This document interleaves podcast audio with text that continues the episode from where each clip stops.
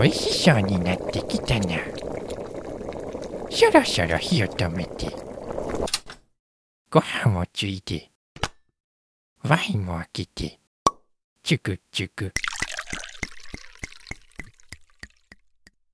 いただきます。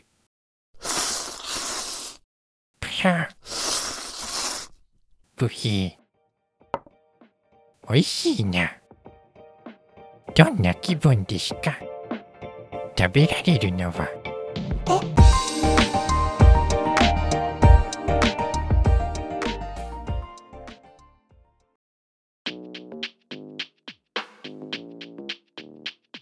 はい、漫画とうごめきシャープ30始まります。この番組は毎週一つの漫画の紹介と、その漫画から連想されるトピックをうごめき的な視点で語っていく番組です。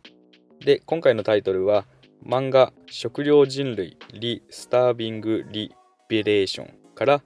画像生成 AI とダダイズム対立軸欲求です。はい、ということで今回紹介する漫画は、倉石優さん原作、稲部和さん作画、水谷健吾さん原案の漫画作品。食料人類リ・スタービング・リベレーションです。こちらはコミックデイズで連載中の作品ですね。以前食料人類スタービング・アノニマスという作品があったんですがその続編となるお話のようです。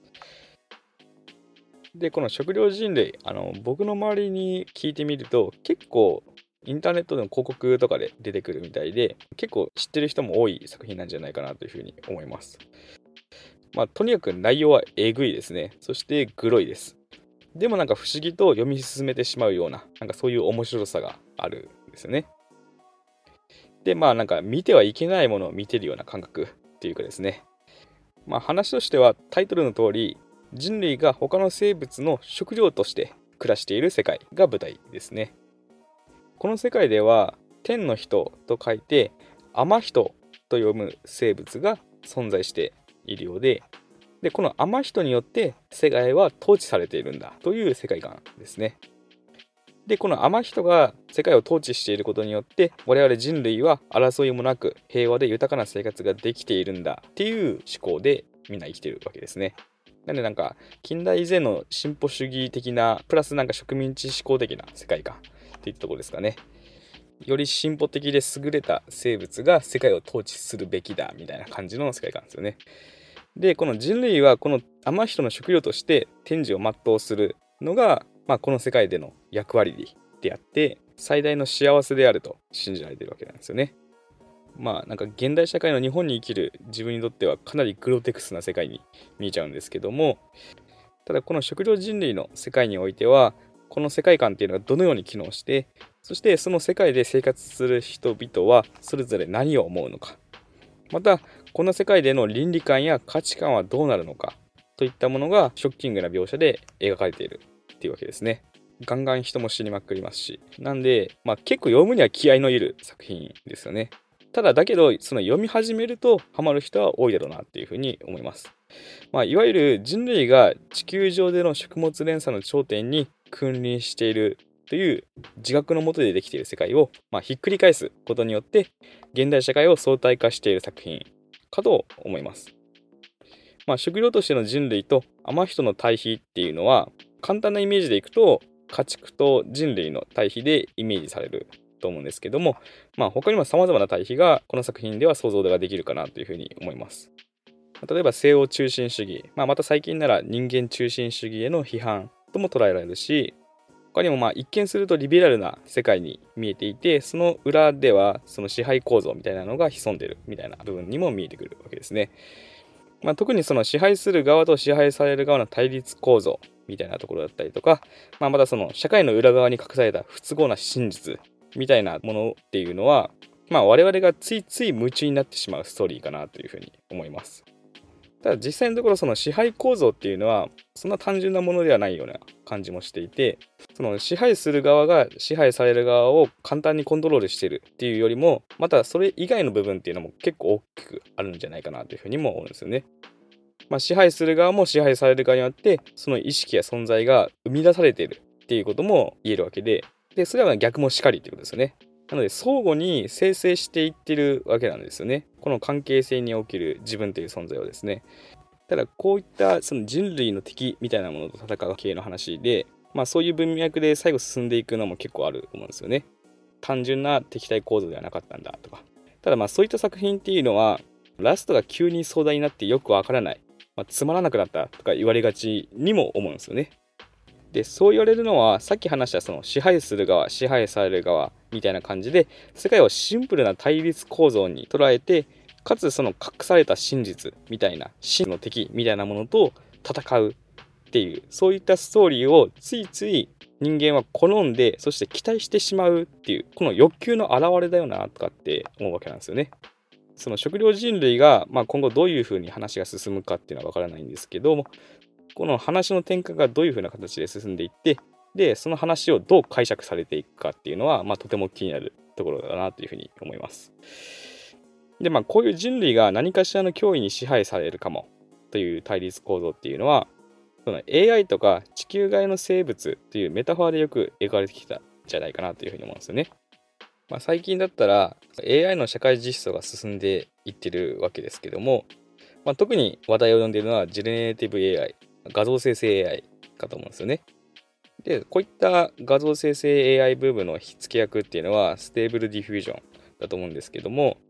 この Stable Diffusion 自体は何かしら言葉を入力したらそのイメージに沿った画像を作ってくれるっていう AI ですね。で、この Stable Diffusion で生成した画像っていうのは、まあ指示の出し方のうまさにもよると思うんですけど、結構その細かい描写がバグった画像ができたりするわけなんですよね。なんか顔が歪んだ人だったりとか、まあ日本語や英語っぽいけど、ただなんか読めないよくわかんない文字だったりとか、まあ、構造的におかしいオブジェだったりとかですね。で、まあ、これを見た時に、なんかビジュアル的にはアンチアート、ダダイズムっぽいなと思ったんですよね。なんかダダのコラージュだったりとか、フォトモンタージュのようなビジュアルになってるなと思ったんですよね。ダダ自体は20世紀初頭、まあ、第一次世界大戦中に勃興した運動ですけど、まあそれまでのブルジョア資本主義であったりとか、まあ理性ですね。あとはその伝統への反抗あとはその第一次世界大戦が起きたことによる鬱屈した世界への反応でもあったと思うんですよね。でその一方で画像生成 AI っていうのはなんか世界中に存在する画像データを読み込んでそして学習してでそれでそれっぽいものを出すっていうものだと思うんですよね。なんかそれってある種社会への究極的な迎合でもあるんじゃないかなと思うんですよね。なのでその全く逆とも言える背景から生み出されたダダの作品と画像生成 AI の作品っていうのが、まあ、ビジュアル的には似たものになってるっていうのがなんか面白いなっていうふうに思ったんですよね。でそこからなんか新しいものを見出せないかなと思って最近ちょろちょろあのダダについて調べてたんですけどその中でダダの創始者ともいえるトリスタン・ツァラとシュールレアリズムの創始者アンドレ・ブルトンの対比構造に何かが見出せるんじゃないかなっていうふうに思ったんですよね。であのそのサラはチューリッヒ時代の1918年にダダイズム宣言を出したわけなんですけども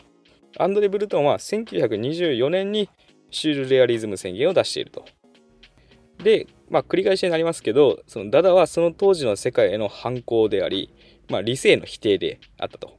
で思考的には世界の解放だったと思うんですよね。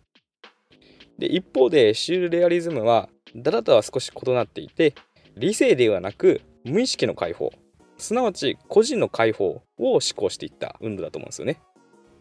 でもともとはその同じダダ運動を共にやっていた2人なんですけどそういった微妙な違いによって対立して分裂しそのブルトンはシュールレアリズムを生み出したっていう歴史があるわけですね。でこの対比構造もなんかいろいろ調べていて面白いなというふうに思ったんですよね。ただまあその後いろいろ調べ続けていくとその対立して分裂した数年後には2人は和解してるわけですけどね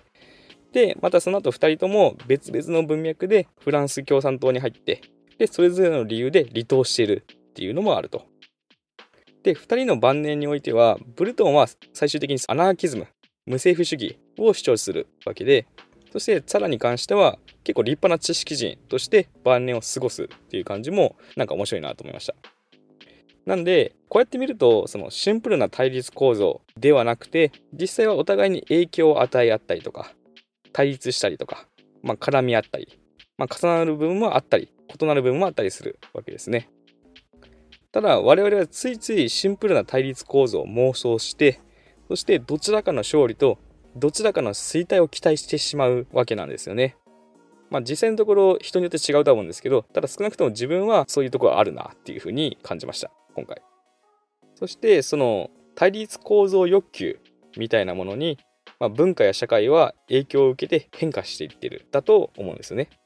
でまあそう考えるとこの対立構造欲求っていうものに関しては結構気をつけないといけないなっていうふうにもちょっと思いました。はい。ということで今回は以上です。今回は食用人類から画像生成 AI、ダダ、サラ、ブルトン、対立構造欲求と話をしました。今回の僕の話した内容はあくまでも僕の視点と解釈で語ってます。ご意見や感想がある方は、ハッシュタグ、漫画とうごめきでつぶやいてください。最後にこの番組が気になったからぜひフォローお願いします。次回は1月19日木曜日に配信する予定です。それではさようなら。